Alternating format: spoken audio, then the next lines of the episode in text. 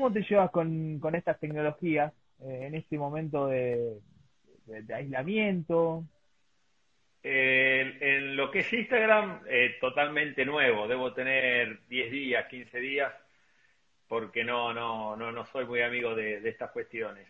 Eh, el tema de Twitter lo uso para informarme, me parece que es una herramienta que te enterás al toque de todo lo importante es ver bien también a, quién seguís, cómo lo seguís y, cómo, ¿no? cómo tomarte las noticias. Pero bueno, lo nuestro, el tema de fútbol e, es, muy bueno también para, para, para, saber los equipos, las formaciones, cómo viene entrando en la semana y para estar informado de absolutamente de, todo.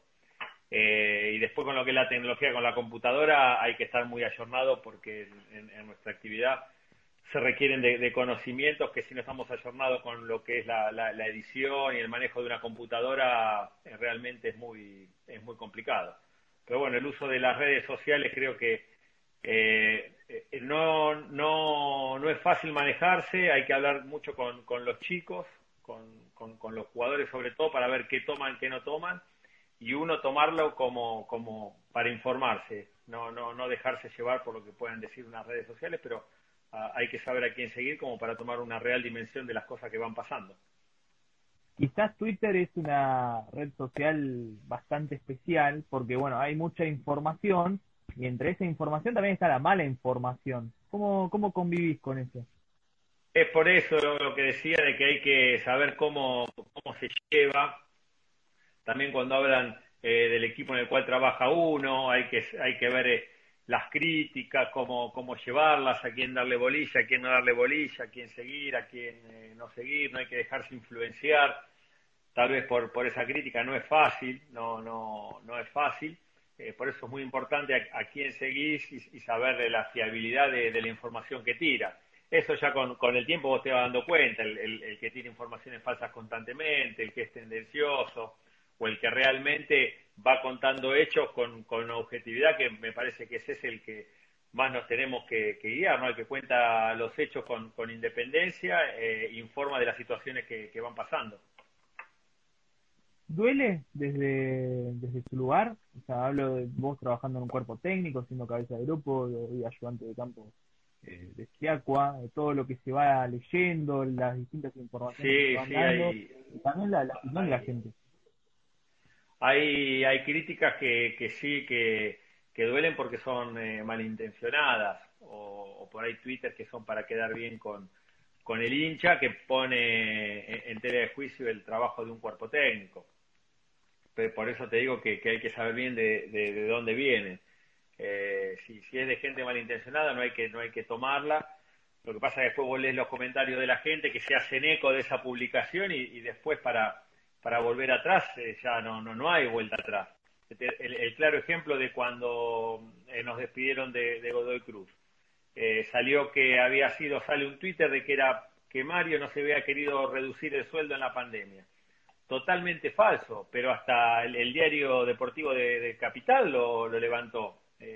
después lo desmintieron todos, pero nadie de eso te lo ponen chiquitito en un, en un costado.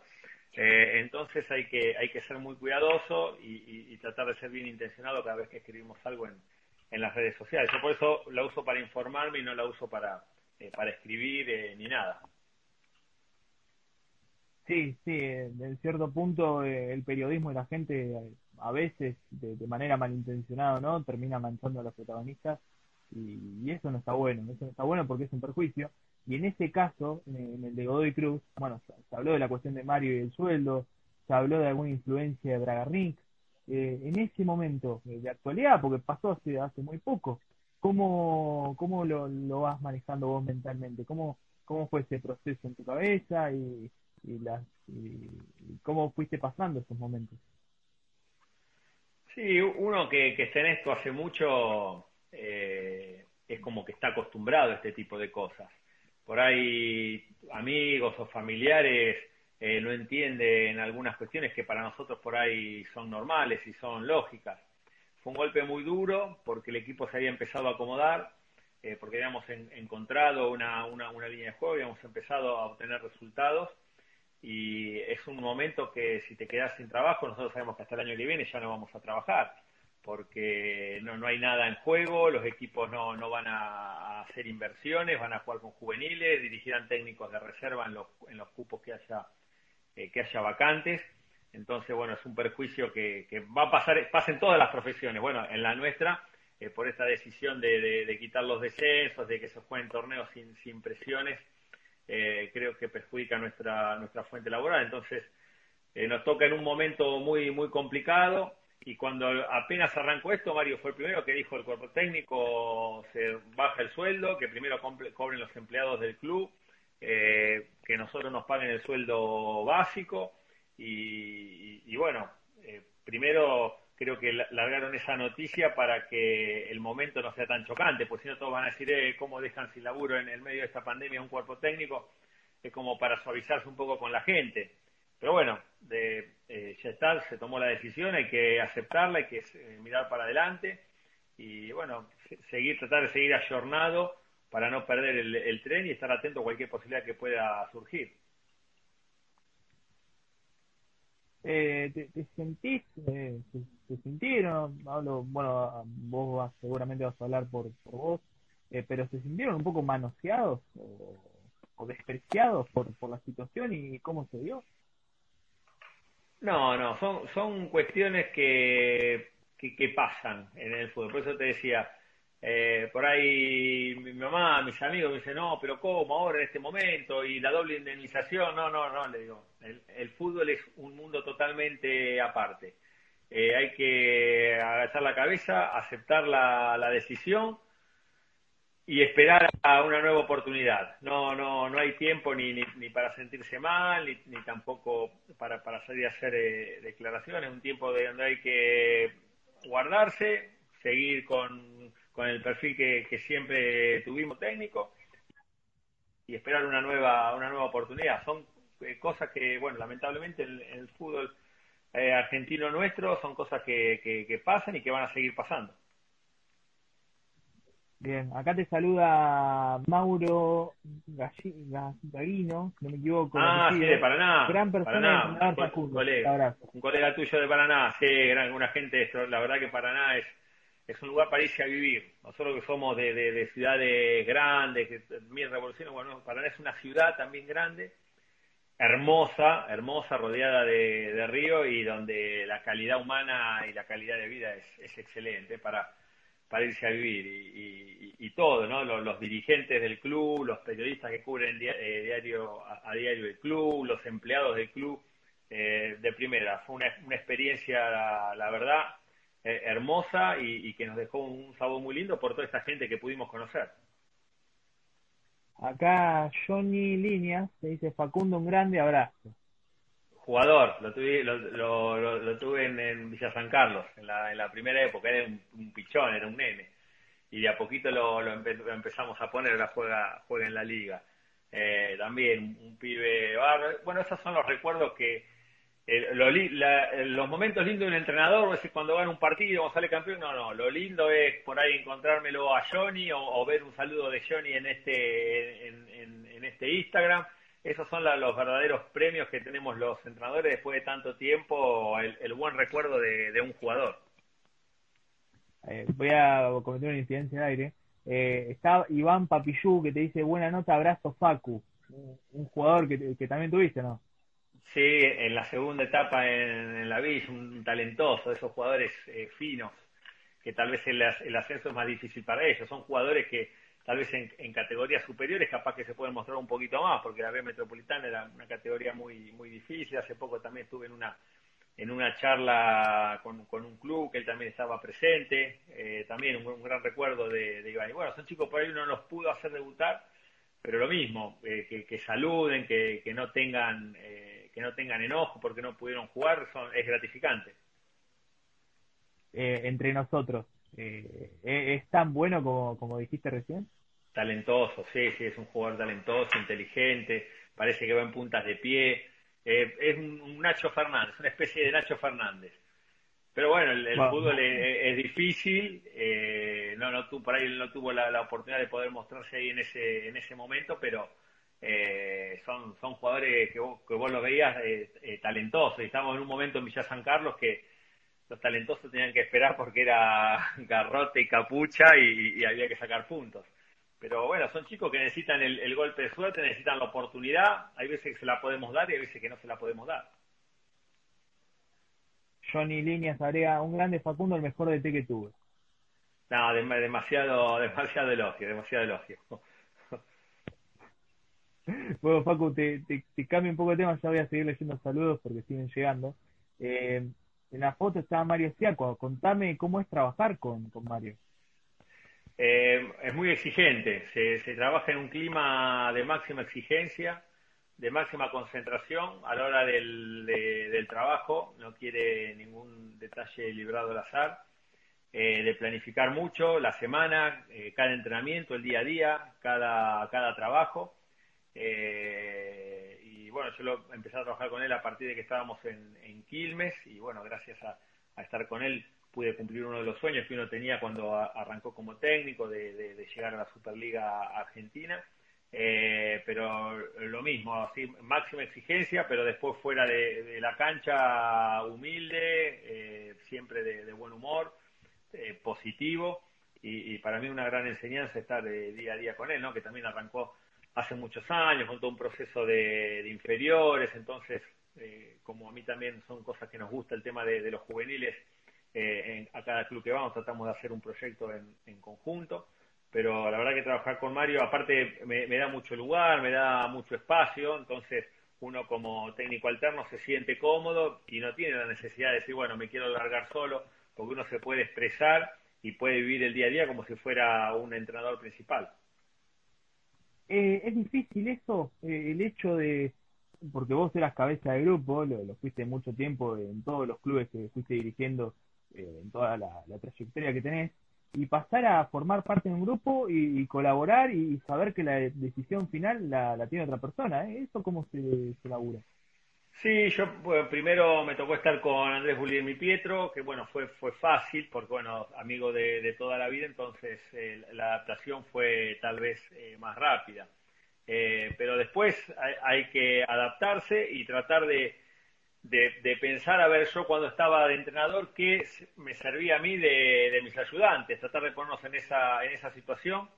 Me parece, y esto es algo que siempre lo, lo digo, la función nuestra como, como técnico alterno o ayudante de campo, no, es decirle todo que sí al entrenador, poder hacerlo pensar, poder decirle, mira, yo veo esto, yo veo esto, veo esto diferente a lo tuyo, y por más que el entrenador tome decisiones diferentes, después tenemos que poner la cabeza con esa decisión que tomó. No decir, y yo te dije, y viste, no, no. Nosotros durante la semana poder mostrarle de que hay otras alternativas. Después, una vez que él toma la decisión, porque es lo más difícil para el entrenador, es el que tiene para mí es fácil hablar y decir, no, tiene que jugar, hace que, pero bueno, el que toma las decisiones es el entrenador. Nosotros tenemos que hacerle ver y, expresarle nuestra opinión. Después él toma la decisión. Sea la, nuestra, bien. Si no es nuestra opinión, bueno, ir de cabeza con esa opinión y no generar eh, malestares, ni mala onda, ni vibras negativas, porque todos somos humanos, todos nos podemos equivocar y, vemos el fútbol de, diferente manera. Entonces, trato de eso. Si veo algo diferente, de, de poder expresárselo y estar al servicio, esto de 24 por 24 permanentemente con el tema de los videos, que me pide, sabe que puede contar conmigo en cualquier momento del día y, trato de ser efectivo, eh, rápido, gestionarle rápido lo que, lo que necesite, si un video o algo, eh, charlas técnicas, por ahí cinco minutos antes de la charla se le ocurrió algo y bueno, tener que armar rápido nuevamente una charla, bueno, él sabe que cuenta conmigo para eso, bueno, yo trato también con el máximo de profesionalismo y respeto de poder cumplirle para poder seguir al lado de él y poder seguir en la elite del fútbol, que es lo que uno tanto le gusta. Paco, hablas de, marcar distintas cosas de, del juego, del fútbol. ¿En qué momento está hoy el fútbol argentino? Porque la gente critica mucho de parte del periodismo, la gente dice, no, el fútbol argentino, no, es, es inmirable esto, o se dan distintas situaciones, o hacen un análisis muy, muy por arriba, y no se detienen a, pensar y, a, analizar el fútbol, y vos que estás en la cocina, porque has dirigido, has dirigido Patronato, de Cruz, estuviste en Quilmes. ¿Cómo es, cómo es el fútbol argentino eh, en tu mirada? ¿Cómo está hoy para Mira, eh, ahora que estamos viendo fútbol de, todos los países, que estamos viendo esos partidos de, Alemania, de España, de todos, eh, y, y estos son opiniones personales, yo el, fútbol español directamente ni, ni sé quién va primero en la tabla, lo paso de canal. Eh, el fútbol alemán no lo tenía tan visto, no, no me gustó, me parece que no, no, no es un fútbol eh, agresivo, eh, sí, donde hay, hay jugadores de, de, de, elite y por eso salen algunos partidos buenos. El mejor fútbol del mundo para mí hoy es el italiano, el que como entrenador eh, tácticamente están todas las innovaciones del fútbol, los italianos son eh, los primeros. Eh, me parece que para ver fútbol como entrenador es el, mejor fútbol que, hay.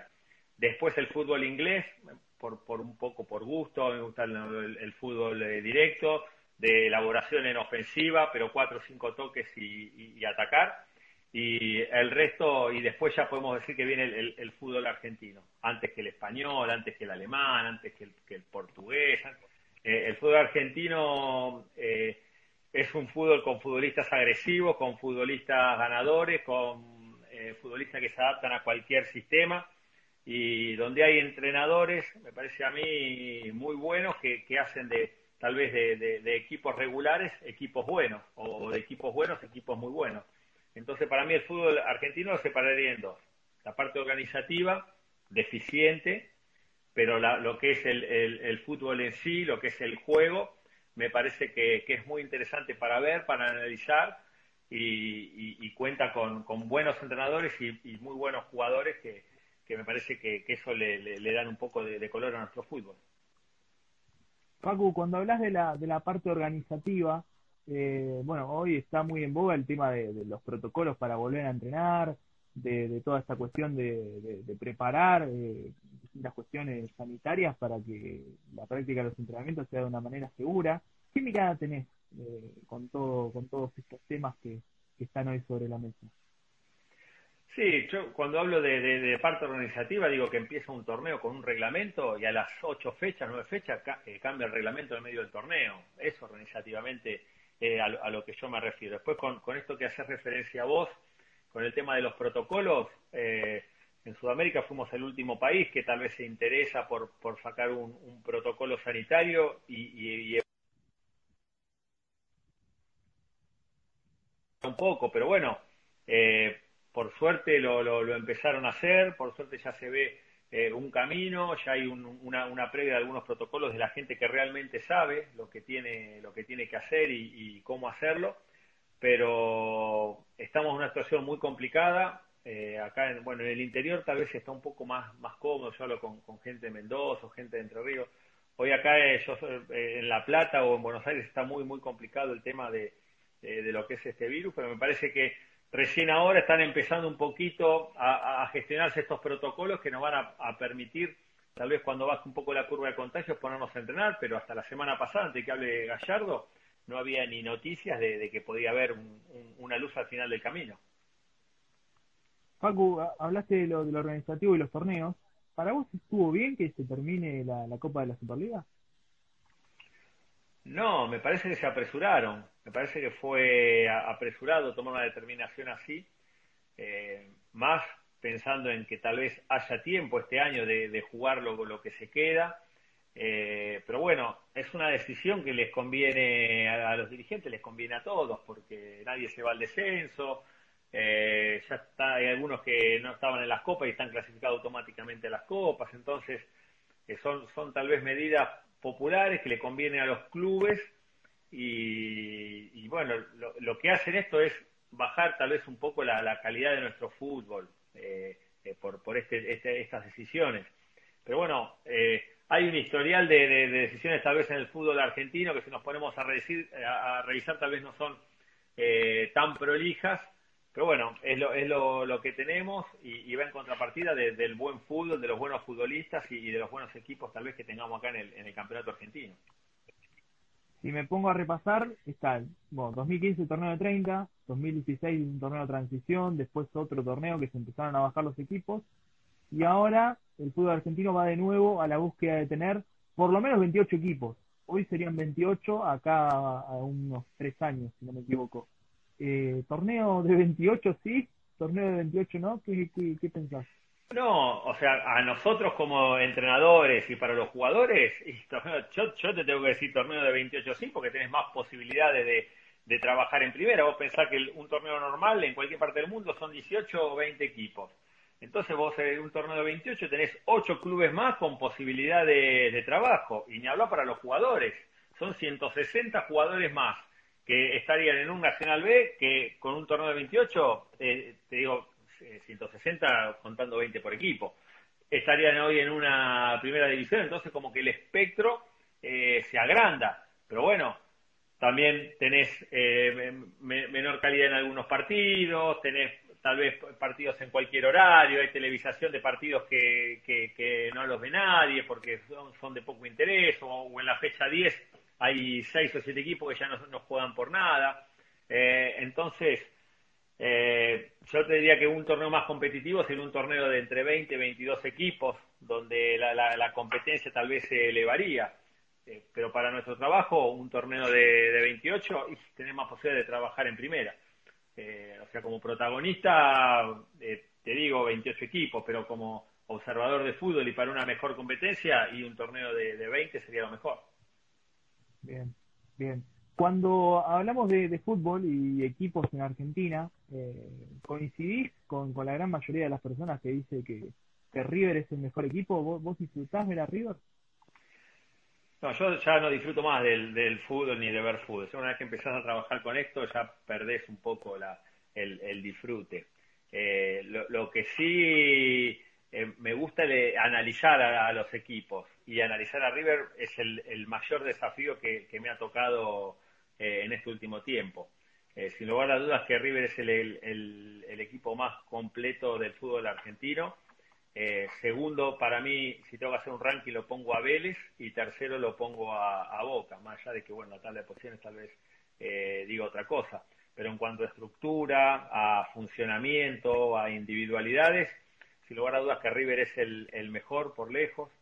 Eh, es el primero que, que, adaptó un sistema de juego diferente a lo que veníamos haciendo el, resto de los equipos. Vélez por, por intensidad, por funcionamiento, el Vélez de, de Heinze, eh, me pareció que era un, equipo muy, pero muy destacado, además por los futbolistas eh, que tenía, futbolistas jóvenes, dinámicos. Y, a Boca era, eran más las individualidades lo que lo hacía un equipo fuerte que tal vez lo, que mencioné anteriormente eh, para River y, para Vélez. Entonces, a mí cuando me piden que es el mejor equipo, y siempre que sale campeón es el mejor, pero para analizarlo, eh, para, para, para, mirarlo o, como desafío, y para mí River fue el, el, más difícil de, de, poder contrarrestar, segundo Vélez y tercero Boca. Eh, hablaste y dijiste que, que, no se disfruta, pero ¿se, ¿se, disfruta de otra cosa? O sea, lo que no disfrutaste en, en ver un rival o, en poder eh, analizarlo, ¿disfrutaste desde otro lugar en el rol que tenés? el, día a día, el entrenamiento. Después cuando llegan los, los partidos es más un, sufrimiento y, más las situaciones que nos ha tocado. En patronato fueron, eran dos meses que no era sufrir por nuestro partido, era sufrir por el partido del viernes, sufrir por el del sábado del rival, sufrir por el del domingo.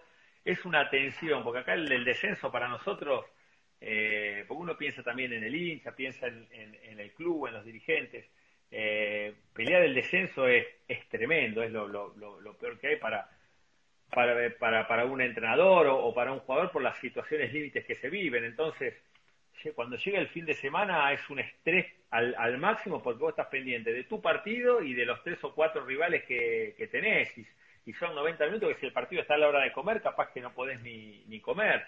Y, y bueno, durante la semana sí, porque uno es, ahí es el entrenador, uno ahí planifica, uno está en, en la cancha, haciendo los videos, ahí sí se disfruta un poco, pero cuando llega el, partido y cuando llega el, momento de, de, la verdad, los partidos se sufren bastante.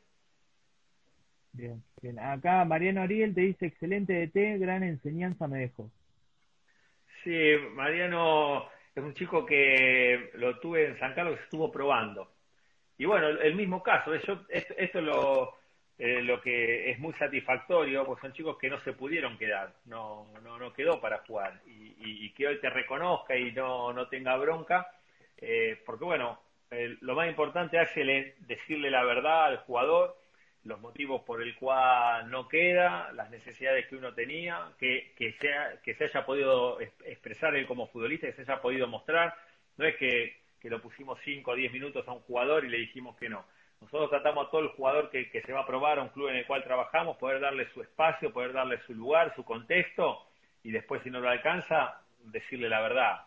Eh, y bueno, es el, caso de, él, que bueno, el otro día lo, contacté gracias a esto, que, bueno, me, gracias al Instagram, eh, lo pude contactar y lo pude saludar. Qué lindo, qué, lindo lo que, lo que permite la, la tecnología. Acá Fede Manchi te dice, sos un fenómeno, Facundo. Uh, Fede, eh, Federico Massinelli, central, el pelado. sí, el otro día estuvimos hablando. Eh, uno de estos, bueno, a mí lo que me pasa, yo soy un luchador del ascenso, yo cuando llegué a primera edición era como haber ido a Walt Disney, y es como ser un chico a Walt Disney, y es como cuando yo tuve mis primeros partidos en la, en la Superliga. Y dirigir a estos jugadores que tienen 20 años al primer nivel, que han tenido los mejores técnicos, y yo me la pasaba haciéndole preguntas, no era que yo le, enseñaba a él, él en cada entrenamiento me iba enseñando a mí, y son esos jugadores que de, tanto recorrido te solucionan cual, vos tenés un error como entrenador y, él te lo te lo soluciona. Eh, y bueno tácticamente eh, entienden todo eh, ayudan en la formación. Cada vez que hacíamos trabajos defensivos yo daba las indicaciones explicaba el trabajo pero después Fede qué opinás qué te parece y, y son ¿Por qué? Porque son gente ubicada, que sabe lo que va a decir, que sabe lo, lo que dice. Bueno, eh, son jugadores de los que uno aprende. Eh, esto es al revés, no es que, el jugador aprende de como otro por ahí, como yo en Líneas, que lo tuve de chiquito. Yo aprendí de, Fede en el día a día, eh, en los entrenamientos, y, uno después de, tener experiencia con esos jugadores sale mejor entrenador, mejor entrenador. ¿Siempre tomaste esa postura de aceptar el diálogo? Sí, sí, sin, lugar a duda, desde que, desde que arranqué, porque el que entra a la cancha es el futbolista y necesitamos que se sientan cómodos. Eh, uno toma decisiones, trata de equivocarse lo menos posible, de ser justo, pero no sé, acciones de pelota parada uno propone. ¿Por qué? Porque el rival hace esto, porque nosotros somos fuertes en esto, porque tenemos esta debilidad, pero después un jugador te dice, y yo en vez de ir al primer palo me siento más cómodo yendo al segundo palo. ¿Y cómo no lo vas a escuchar? Si es el que después el que te defiende los porotos dentro de la cancha. Entonces, en esas cuestiones, ¿sí? O yo le digo, cuando salís afuera, trata de no pasar de largo, y, por ahí me dice, no, no, yo en vez de salir afuera, prefiero esperarlo en el área. Bueno, son cuestiones en las que uno tiene que tomar nota, ver que, tampoco que te diga una barbaridad le vas a decir que sí, pero ver que el jugador tiene fundamento en lo que dice y es lo que le siente más cómodo, me parece que, ese, ese diálogo eh, existe y tiene que existir entre el futbolista y el entrenador. Después hay que tomar decisiones y bueno, también hay que ver la, la, opinión del, jugador, para mí es determinante. Paco, siempre hay un debate en torno a, la idea y las herramientas con las que contás. ¿Vos en qué, en qué posición te ubicas? Yo creo que hay que tener una idea clara y definida y llevarla a cabo con los jugadores que tengas. Eso eh, eh, para mí es, eh, es, fundamental. La idea no, no, no negociarla, tratar de transmitírsela a los jugadores y tal vez sí tener alguna variante en tu juego si no tenés esos jugadores que puedan llevar a cabo tu idea. Pero me parece que lo primero que hay que hacer es tratar de lograr el convencimiento del jugador en cuanto a llevar a cabo, porque antes de agarrar un equipo, vos lo analizás. Vos sabés si podés llevar o no podés llevar adelante lo que tenés en mente. Entonces, eh, una vez que está analizado, se lo propone al jugador, se lo trata de convencer y con las herramientas que uno tiene, tiene que tratar de poder lograr el objetivo. Bien, bien. Acá Agustín Zabaleta dice, hace 10 años no se repite el formato de los torneos, un poco lo, que veníamos hablando. Eh, sí. Stoker PR dice, grande Facu. Sí, eh, bueno, ayuda, eh, bueno, mucha trayectoria en el fútbol. Eh, el Potro Cime, ayudante de, de arrancó muy, muy joven, de la escuela de Renato Cesarini. Y se fue un emprendimiento a Costa Rica y bueno, es otra otra manera de, trabajar en el, eh, perdón, a Puerto Rico se fue, eh, que, tenía la, familia de la mujer y, hizo una escuela de fútbol y, le va muy bien. Pero bueno, son, es toda gente de la que uno también aprendió porque si bien tenemos la misma edad, él tiene un año más, él arrancó todavía mucho más joven que, eh, que yo y son todos técnicos de los cuales uno ha aprendido. Acá Mauricio Fernández 5 te dice, gracias Falco, gracias por tu paso en colegial y pude debutar en primera. Bueno, un poco lo, que hablábamos. Eh, para mí el, juvenil Axel eh, le da un, plus al equipo. Eh, el juvenil formado en la institución le da un plus al equipo por un sentido de pertenencia. ¿sí? acá en, Villa San Carlos, en el primer equipo que me tocó dirigir, tenía un sentido de pertenencia a ese equipo que le daba un plus por sobre el resto y yo no lo encontré en ningún otro lado. Y bueno, en uno de los clubes que traté de, hacerlo, de poder llevarlo a cabo, fue en colegiales, donde económicamente el club estaba destruido, eh, empezar a apostar por jugadores juveniles, un proceso que me acompañó Fernando de Sousa, que era el técnico del selectivo, que entrenaba a la misma hora y en el mismo lugar que entrenábamos nosotros, con muchas limitaciones, pero con una pasión y un entusiasmo que nos llevó a hacer eh, debutar entre 10 y 12 jugadores del club, genuinos de, inferiores, y los cuales muchos después eh, pudieron asentarse, después de que pasó nuestro ciclo, pudieron seguir jugando en primera división o pudieron ir a jugar al interior. Fue tal vez, no en resultados, pero es uno de los procesos que, que más conforme me dejó, porque eh, no, había no había plata, no había plata, el club estaba, eh, estaba fundido. Y bueno, y propuse cambiar concentración por pretemporada, porque querían hacer la pretemporada a la costa, y yo le dije que me saquen el presupuesto de la pretemporada, y con ese presupuesto eh, armamos un proyecto, ahí con, viste, todos los clubes. Hay un, socio que, que está todo el día en el club, que le mete el corazón, armamos un proyecto, hicimos la concentración, cambiamos concentración por pretemporada con el apoyo de los chicos también. Le dije, bueno, vamos a hacer la, concentración acá abajo de la tribuna, tal vez hasta que lleguen las camas tengamos que dormir en el colchón, pero la pretemporada se va a hacer en el club. Y bueno, eh, se gastó el mismo dinero, pero al club abajo de la tribuna le quedaron cinco habitaciones, un salón comedor, y, bueno, todos estos chicos que ayudaron en el crecimiento de la institución, después tuvieron un, sentido de, pertenencia que lo llevaban a cabo en, los partidos. Y, la verdad fue uno de, los trabajos que más conforme me, dejó. ¿Qué, voy, a contar una incidencia, ¿qué visión a largo plazo tuviste? A mí algo que siempre me llamó la atención era de chiquito ir a la costa atlántica y ver a distintos equipos del ascenso hacer las pretemporadas en la costa, en la playa. Eh, esa, esa postura, esas decisiones, ¿por qué se toman?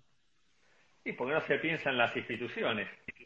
Cuando eh, salimos campeones con Villa San Carlos en, el 2009, lo primero en la primera reunión, en la primera reunión que tuve con Alejo, le dije, Alejo, esto tiene que servir para el crecimiento institucional. Si no, no va a valer eh, de nada.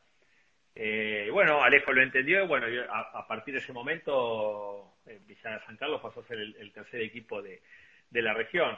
Y es algo que para mí, a cada club que nos toca trabajar, me parece que nuestra misión es poder dejarle algo al club. Bueno, en colegiales lo pudimos hacer, cuando fuimos a patronato con Mario también lo, pudimos hacer, que pudimos dejar una cancha más.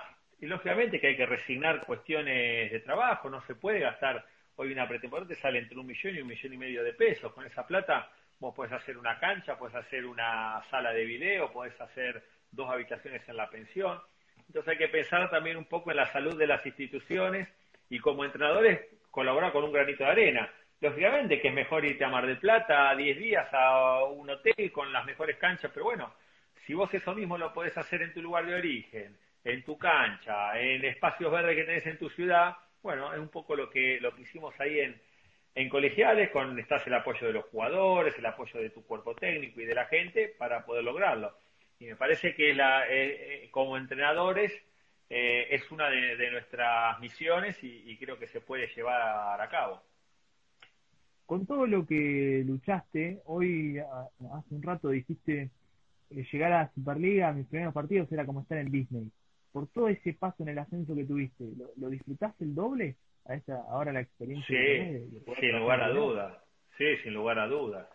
Para mí el, el, viaje en el micro desde el hotel hasta la cancha de Boca o hasta la cancha de River son momentos donde uno recuerda eh, toda su, su trayectoria y, son momentos de, mucha emoción, o que mi viejo por ahí, que me iba a ver a todas las canchas, que mi viejo me pueda ver saliendo a la cancha de River o a la cancha de Boca, para mí son situaciones que, que, que, me generan eh, muchas satisfacciones y es un poco el, el, momento que uno disfruta de esta profesión. Todo lo que es el entorno, de lo que es primera división, de lo que uno veía por tele. Yo, bueno, desde chico era, era muy, muy, muy hincha de fútbol, iba, iba todos los domingos a la cancha.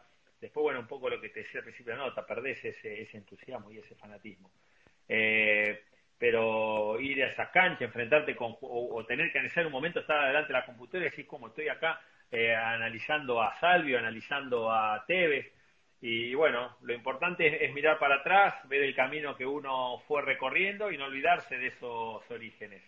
Y, y, sí, son cada vez que, es un partido de, de, primera división son, son emociones muy fuertes. Acá Bichu DH eh, te pregunta, ¿qué cambiarías de club en tu paso por Douglas Hay? Bueno, ¿qué, qué recordás de, de También, muy parecido a lo de Patronato. Fue mi, primera experiencia lejos de mi casa.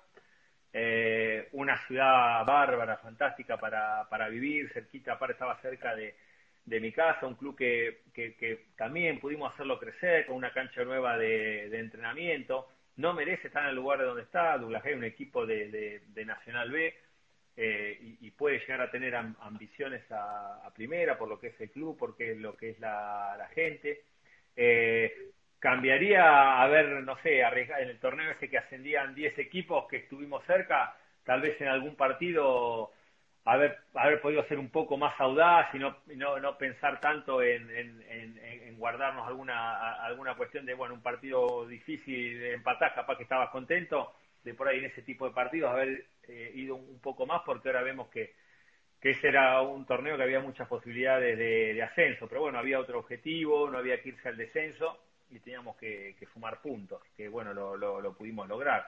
Pero también es un lugar donde eh, no sé, mi, hijo más chico aprendió a andar en bicicleta porque se podían estar en la calle donde eh, pude, pude llevar a mi familia y es lugar donde se duerme tranquilo. Y vos decís, estás a, tres horas de, la ciudad de La Plata y es otro mundo. Y sí, eh, ahí también pude disfrutar de la, de la profesión, hacer muchos amigos, gente que quiere mucho al club. cambiaría eso y, y, no haberme ido. son clubes en los que uno le gustaría armar un proyecto también a largo plazo y, poder eh, quedarse mucho tiempo. Son esos clubes como Patronato que te permiten estas cuestiones. ¿Crees eh, en el largo plazo en el fútbol argentino? Me parece que es el, el camino. Para mí el, el, camino es ese. Pero en los procesos desde, desde los procesos formativos, ¿eh? ya desde divisiones juveniles, eh, me parece que los procesos tienen que ser a largo plazo. Acá vemos que cambian de coordinador cada dos, cada tres años, entonces otra vez evaluar todos los jugadores, ver todo lo, todo lo que vos venís haciendo. Eh, es muy difícil un proceso de divisiones inferiores cambiarlo eh, tan seguido. Eh, entonces creo mucho sí en los procesos a largo plazo, pero tienen que ser mancomunados una idea del club. ¿sí? El, el club mediante, no sé, un director deportivo o el técnico de primera división, bajar los lineamientos y que vaya todo de, la mano, desde la primera división hasta el fútbol infantil. Me parece que esa es, la manera para lograr una, una identidad y, y, con el correr de los años eh, poder... Bien, bien. Hoy, hoy hablábamos de, de Godoy Cruz al comienzo de, la charla. Eh, hablame de, Patronato. Eh, me dijiste que era una ciudad muy tranquila pero el club, ¿cómo, cómo se trabajaba en el club? ¿Qué, instalaciones tiene? Eh, Está muy bien, sí, sí, sí, sí, el, el, club, como te decía, eh, dirigentes muy serios, muy serios que no prometen nada que no puedan cumplir. Eh, se pudo crecer desde la infraestructura, como te decía, haciendo una cancha, pudiendo hacer un gimnasio, eh, hacer un salón para ver videos, otras cosas que no tenían, que nuestro proceso se pudo ir haciendo, hacer un trabajo con juveniles, eh, lograr trabajar con, la gente de reserva y de inferiores eh, mano a mano, codo a codo, con, unos lineamientos generales que nos llevó también a, poder, no solamente que el club pueda vender un, un jugador en un montón de dinero, sino también a que haya un proyecto de club y que en un momento en el que nadie, en el que había equipos como Belgrano, como Tigre peleando el descenso y Patronato era el candidato número uno en el descenso, eh, se le pudo ganar esos equipos y, se pudo mantener la categoría. Eh, pero es un club muy ordenado, donde todo lo que te prometen se cumple, con gente muy seria, muy honesta, muy laburadores y que siente pasión por su institución. Es una ciudad que está detrás del equipo. Entre Godoy Cruz y Patronato, ¿qué, qué diferencias podés marcar? Y eh, Cruz como un, es más frío, va más frío, no, no quiero tampoco que, se malinterprete. Eh, en, Patronato era como que nos sentíamos eh, más como en nuestra casa, donde teníamos más contacto con la gente de inferior, donde teníamos más relación con, la, con lo que era la reserva, eh, estábamos como, como todos más unidos. En, en Gold Cruz es un, monstruo, un club, tiene un predio de nivel europeo, el predio tiene 14 canchas, tiene una oficina técnica impresionante, vestuario, tiene el, el, área de recuperación para los jugadores, tiene pileta de agua caliente, pileta todo cubierto, ¿no? Pileta de agua frío, tiene sauna, tiene el, otro que es con vapor. Eh, es una, una institución con una infraestructura de nivel europeo pero te falta ese contacto más, cercano que hay, eh, que hay con la gente, que hay con, con, la gente de, inferior, a pesar de que estábamos con el gato Drake, eh, que es un tipo que estuvo todo el día al lado nuestro. No, no es como que está esa, esa unión como por ahí la que pudimos ver en, Patronato. Había como un poco más de distancia entre lo que era el, fútbol profesional y, el resto de las áreas. Y, y el personaje Mansur, porque uno desde lejos lo, lo que hablan los medios de comunicación o distintas personas y, las vinculaciones que se hacen, pero vos que estuviste eh, en ese lugar y que pudiste convivir con él, ¿cómo es eh, el presidente? No, es, eh, es un, dirigente que bueno llevó al, al club a jugar una Copa Libertadores y hoy viste un club del interior que juega una Copa Libertadores no, no es fácil y tuvo un crecimiento en cuanto a lo institucional, a la infraestructura, como te decía, el predio es de, de nivel europeo. Después es un dirigente que le gusta hablar mucho de fútbol, le gusta opinar, sabe, ha, estado al lado de, ha trabajado con grandes entrenadores, entonces eh, tiene conocimiento del juego, pero después eh, las relaciones como dirigente técnico tal vez es un poco, como decía, más fría, más distante, o si te tiene que decir algo, te lo dice, pero no sé, en patronato capaz que con los dirigentes nos juntábamos a comer un asado, por ahí con, con José, con Mansur, eh, no se dio, es como más distante la, relación, pero es un dirigente que, en Godoy Cruz ha hecho un, trabajo brillante y del cual le gusta hablar y opinar mucho de, fútbol. Eh, hoy justo dijiste el caso de, hablar con el futbolista de, fútbol, de distintas situaciones de juego, del equipo, con el dirigente, eh, ese trato, esa charla, ¿cómo es? ¿Se acepta? ¿Se puede se puede compartir puntos de vista? Sí, nosotros cada, nos gusta una vez por semana tener una charla con el dirigente, explicarle qué es lo que se entrena, qué es lo que se piensa para el próximo partido, cómo vemos a los jugadores. Eh, en Patronato lo podíamos, lo podíamos hacer, era, era semanalmente el, el, contacto para, para hablar de fútbol, capaz que el dirigente eh, te tira alguna opinión de hincha, pero bueno, eh, hay, que, hay que fundamentar las decisiones que se toman y después a la hora del armado del equipo lo mismo, tiene que ser mano a mano y en esto tenemos que estar todos de acuerdo, porque el técnico dura cuatro partidos y tal vez después tiene que tiene que irse y el dirigente se tiene que quedar con el plantel de futbolistas, entonces a la hora del armado, para mí si no hay director deportivo eh, tiene que ser eh, mancomunado con el eh, con el dirigente, pero después me parece que el, técnico es un empleado del club y tiene que dar las explicaciones del caso eh, de, del equipo que arma, de cómo entrena, de lo que ve de los juveniles, hacer un poco, eh, cumplir la función de, que, que, lo, que tiene a cargo, ¿no? que es manejar eh, los destinos futbolísticos de la institución. Acá Mana-V te dice, hola Facu. Oh, mi, mi primo jugador de básquet, Unión Vecinal. Grandes jugadores, los García, los mejores jugadores de la ciudad de La Plata.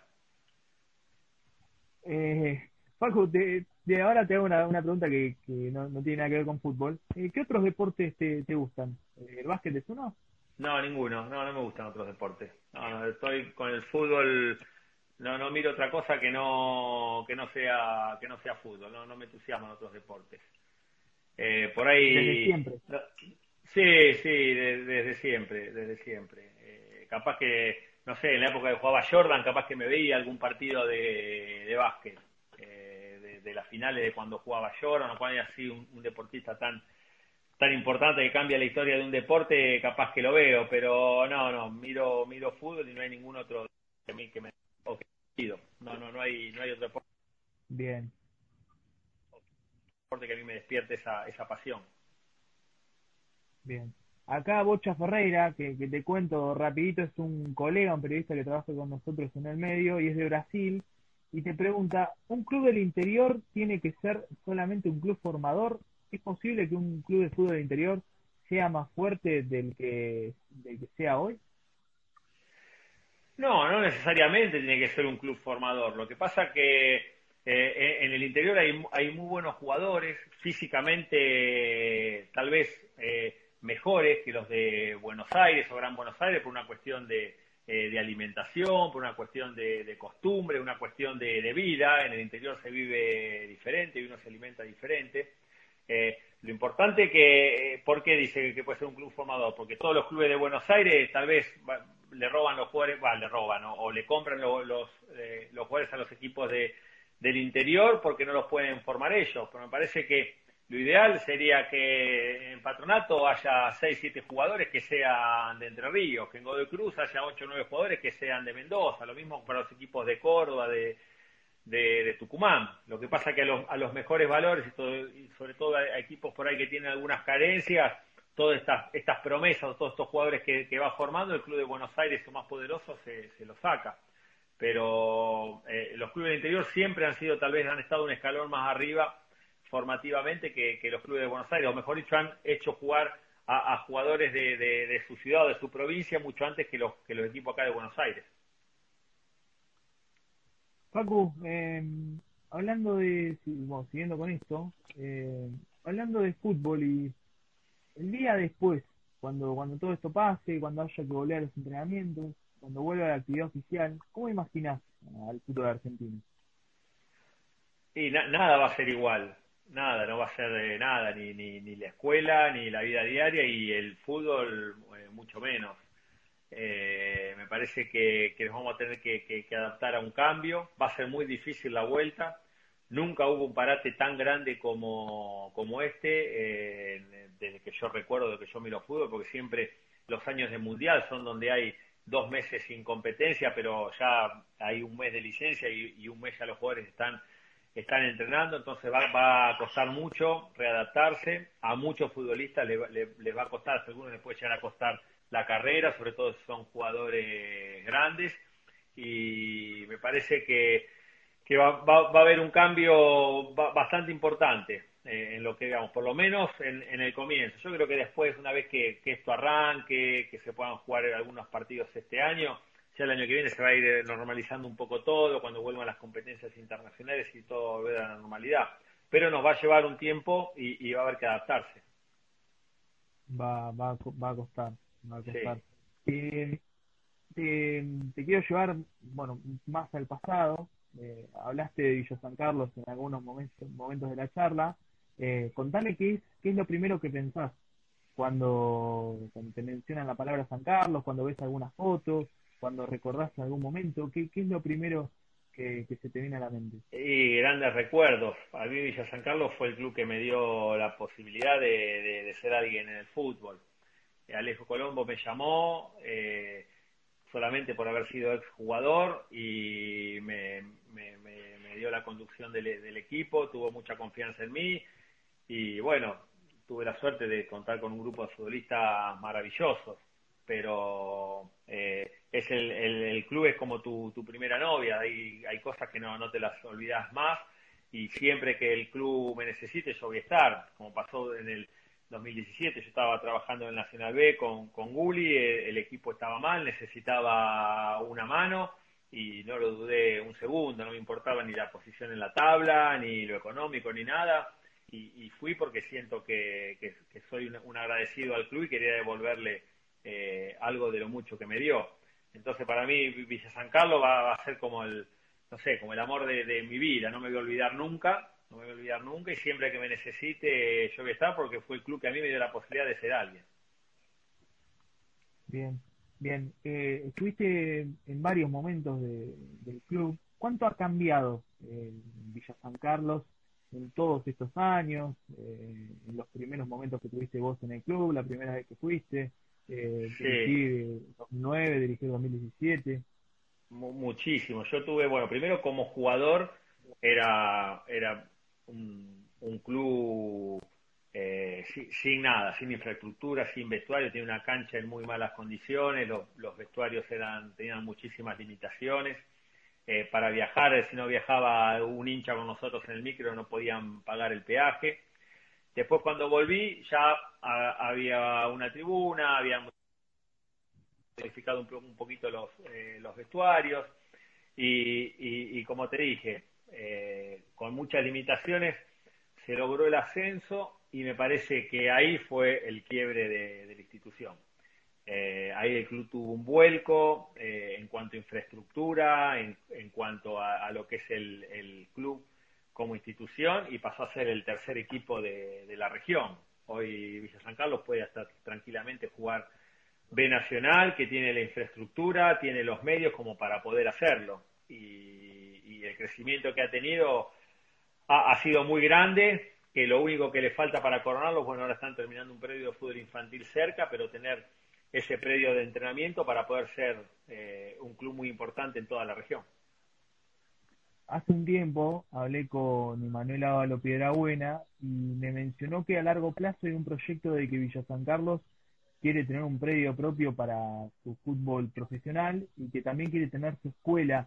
Y vos mencionaste el sentido de pertenencia. ¿Qué, me puedes decir hoy? Sí, en realidad, bueno, ahora Emanuel lo tuve yo de, jugador en, las dos etapas, son chicos que todavía están en el club. Eh, el ESAC lo tuve yo en la primera etapa y todavía está en el club jugando, lo mismo que Oroná, lo mismo que Gonzalo Raberta.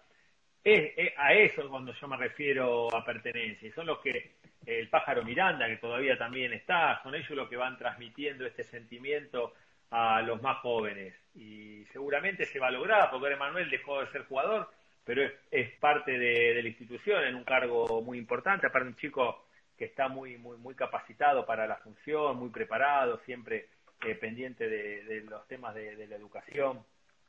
y me parece que cuando, cuando San Carlos pueda dar ese salto a tener su predio y su colegio, ya vamos a estar hablando de, de, una institución que se prepara para, para dar un, gran salto y no sería descabellado ya que, se pueda consolidar en, Nacional B con, con vistas a ser un, poco más eh, ambicioso.